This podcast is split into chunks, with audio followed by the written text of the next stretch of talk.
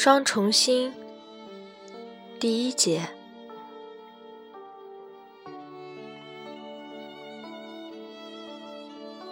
立本静子到菊治家来说，文子和稻村小姐都结婚了。夏令时节，傍晚八时半，天色还亮。晚饭后，菊治躺在廊道上。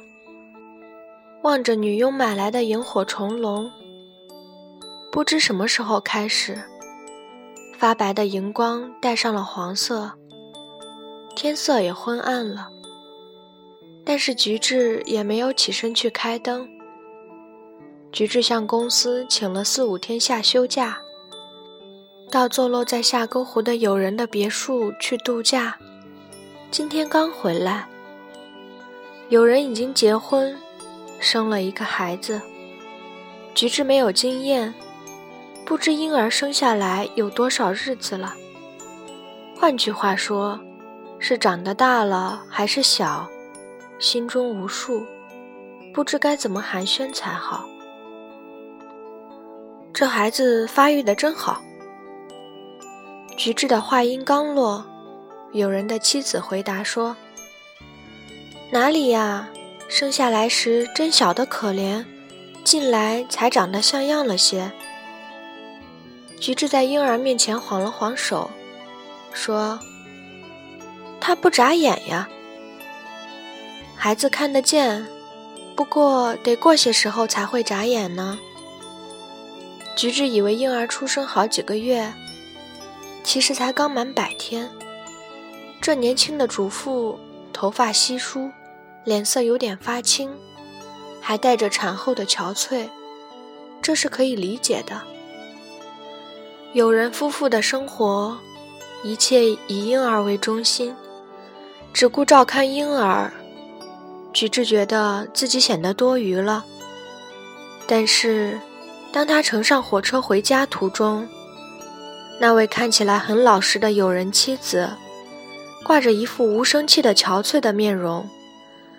他那呆呆的抱着婴儿的纤弱身影，总是浮现在菊治的脑际，怎么也抚除不掉。有人本来同父母兄弟住在一起，这第一个孩子出生不久，就暂住在湖畔的别墅里。已习惯于与丈夫过着两人生活的妻子，大概安心舒适，甚至达到发呆的程度吧。此刻，菊治回到家里，躺在廊道上，依然想起那位友人妻子的姿影。这种思念的情怀带有一种神圣的哀感。这时，镜子来了。镜子冒冒失失地走进房间，说：“哎呦，怎么在这么黑的地方？”他坐在菊治脚边的廊道上，独身真可怜呀。躺在这里，连灯都没有人给开。菊治把腿弯缩起来，不大一会儿，满脸不高兴地坐了起来。请躺着吧。镜子用右手打个手势，示意让菊治躺下，而后又故作庄重地寒暄了一番。他说他去了京都，回来时还在香根歇了歇脚。在京都，他师傅那里遇见了茶具店的大泉先生。难得一见，我们畅谈了有关你父亲的往事。他说要带我去看看三谷先生当年悄悄幽会时住的那家旅馆。于是他就带我去了木屋厅的一家小旅馆，那里可能是你父亲与太田夫人去过的地方呢。大泉还让我住在那里。他说这种话太没分寸了。一想到你父亲与太田夫人都死了，我再怎么样，半夜里说不定也会害怕的。菊治默不作声，心想：没分寸的正是说这种话的镜子你呢。菊治少爷也去野沟湖了吧？镜子这是明知故问。其实他一进门。就从女佣那里听说了，镜子没等女佣传达，就唐突的走了进来，这是他一贯的作风。我刚到家。菊治满脸不高兴的回答：“我三四天前就回来了。”说着，镜子也郑重其事耸起左肩膀说：“可是，一回来就听说发生了一件令人遗憾的事，这使我大吃一惊。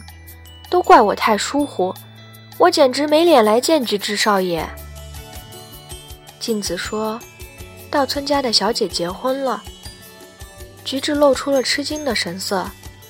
所幸的是廊道上昏暗，但是他毫不在意地说：“是吗？什么时候？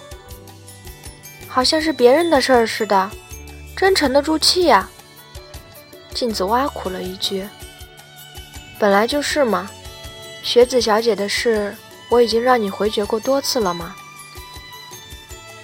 只是口头上吧。”恐怕是对我才想摆出这副面孔吧。好像从一开始自己就不情愿，偏偏这个多管闲事的老太婆好自作主张，纠缠不休，令人讨厌，是吗？其实你心里却在想，这位小姐挺好。都胡说些什么啊？菊治忍俊不禁，笑出声来。你还是喜欢这位小姐的吧？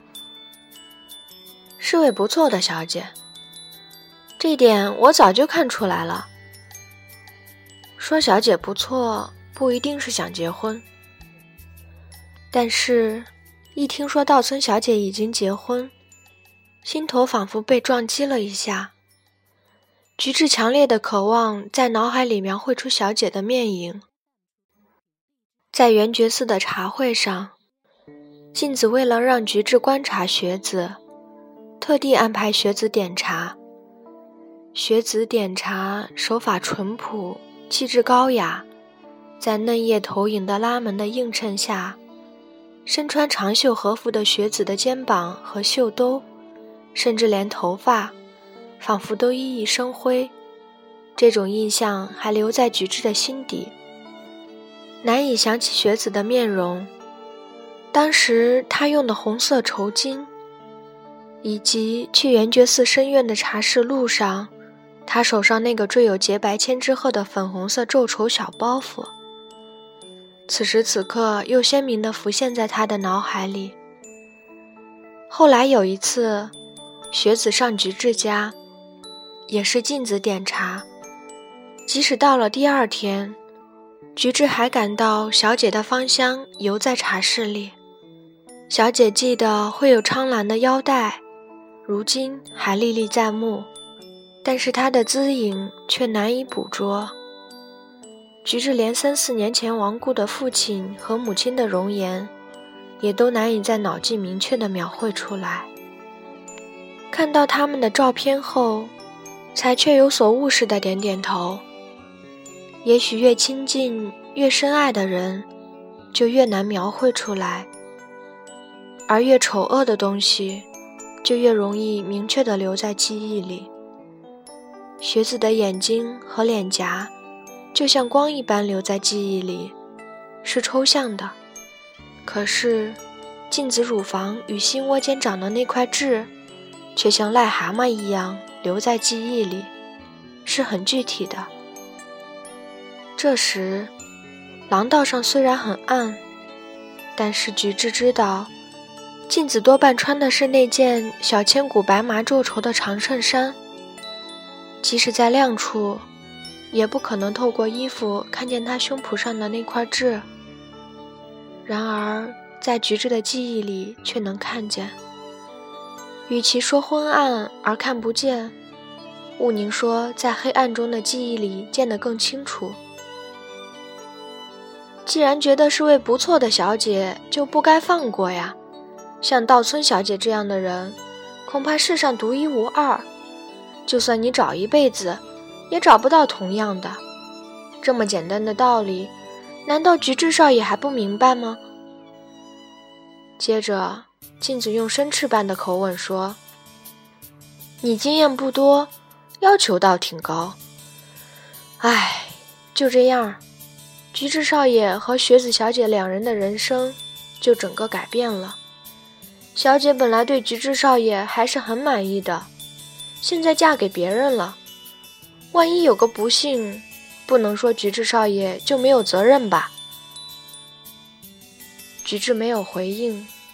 小姐的风貌你也看得一清二楚了吧？难道你就忍心让她后悔？如若早几年与菊治少爷结婚就好了？忍心让她总是思念你吗？镜子的声调里含有恶意。就算学子已经结了婚，镜子为什么还要来说这些多余的话呢？哟，是萤火虫笼子，这时节还有？镜子伸了伸脖子，说：“这时候。”该是挂秋虫笼子的季节了，还会有萤火虫，简直像幽灵嘛！可能是女佣买来的。女佣嘛，就是这个水平。菊治少爷要是习茶道，就不会有这种事了。日本是讲究季节的。镜子这么一说，萤火虫的火却也有点像鬼火。菊治想起野沟湖畔虫鸣的景象，这些萤火虫能活到这个时节，着实不可思议。要是有太太，就不至于出现这种过了时的清寂季节感了。镜子说着，忽的又悄声说道：“我之所以努力给你介绍道村小姐，那是因为我觉得这是为令尊效劳。效劳。”是啊，可是菊治少爷还躺在这昏暗中观看萤火虫，就连太田家的文子小姐也都结婚了，不是吗？什么时候？菊治大吃一惊，仿佛被人绊了一跤似的。他比刚才听见雪子已经结婚的消息更为震惊，也不准备掩饰自己受惊的神色了。菊治的神态仿佛在怀疑。不可能吧？这一点镜子已看在眼里。我也是从京都回来才知道的，都给愣住了。两人就像约好了似的，先后把婚事都办完了。年轻人太简单了。镜子又说：“我本以为文子小姐结了婚，就再没有人来搅扰菊之少爷了。”谁知道那时候稻村家的小姐早就把婚事办过了，对稻村家，连我的脸面也丢尽了。这都是菊治少爷的优柔寡断招致的呀！太田夫人直到死还在搅扰菊治少爷吧？不过文子小姐结了婚，太田夫人的要挟该从这家消散了。镜子把视线移向庭院，这样也就干净利落了。庭院里的树木也该修整了，光凭这股黑暗劲儿，就明白树木茂密，枝叶无序，使人感到憋闷厌烦。父亲过世四年，菊治一次也没请花匠来修整过。庭院里的树木着实是无序的生长，光嗅到白天的余热所散发出来的气味，也能感到这一点。女佣恐怕连水也没浇吧，这点事儿总可以吩咐她做呀，少管点闲事儿吧。然而，尽管镜子的每句话都使菊治皱眉头，但他还是听任他絮絮叨叨讲个没完。每次遇见他都是这样。虽然镜子的话怄人生气，但他还是想讨好菊治的，并且也企图试探一下菊治的心思。菊治早已习惯他的这套手法，他有时公开反驳他，同时也悄悄地提防他。镜子心里也明白，但一般总佯装不知。不过有时也会表露出他明白他在想什么。而且，镜子很少说些使菊治感到意外而生气的话。他只是挑剔菊治源于自我嫌恶的一面可能想到的事。今晚，镜子前来告诉雪子和文子结婚的事，也是想打探一下菊治的反应。菊治心想，他究竟是什么居心呢？自己可不能大意。镜子本想把学子介绍给菊治，借此使文子疏远菊治。可是现在这两个姑娘既然都已成亲，剩下菊治，他怎么想本来与镜子毫不相干，然而镜子仿佛还要紧追着菊治心灵上的影子。菊治本想起身去打开客厅和廊道上的电灯，回过神来，他觉得在黑暗中这样与镜子谈话有点可笑。况且他们之间也没有达到如此亲密的程度。连修整庭院树木的事，他也指手画脚，这是他的毛病。菊治把他的话只当耳旁风，但是为了开灯而要站起身。他又懒得起来。镜子刚走进房间，尽管说了灯的事，但他也无意站起身去开灯。他的职业原本使他养成了这类小事很勤快的习惯，可是现在看来，他似乎不想为菊治做更多的事。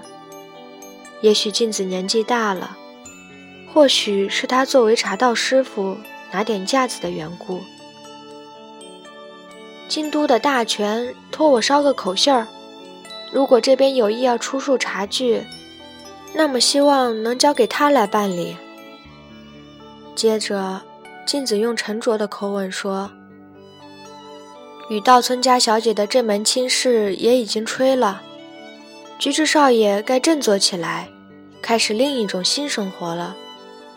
也许这些茶具就派不上用场了。从你父亲那代。”就用不着我，使我深感寂寞。不过，这间茶室也只有我来的时候才得以通通风吧。哦，菊治这才领会过来，镜子的目的很露骨。眼看着菊治和雪子小姐的婚事办不成，他对菊治也已绝望。最后就企图与茶具铺的老板合谋弄走菊治家的茶具。他在京都与大权大概已商量好了。菊治与其说很恼火，莫如说反而感到轻松了。我连房子都想卖，到时候也许会拜托你的。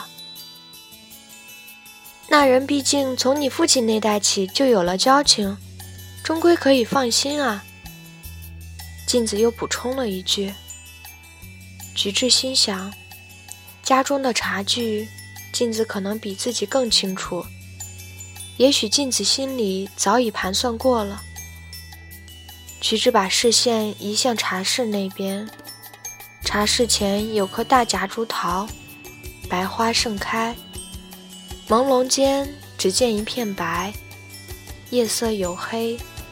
几乎难以划清天空与庭院树木的界限。双重新第一节到此结束，感谢您的收听。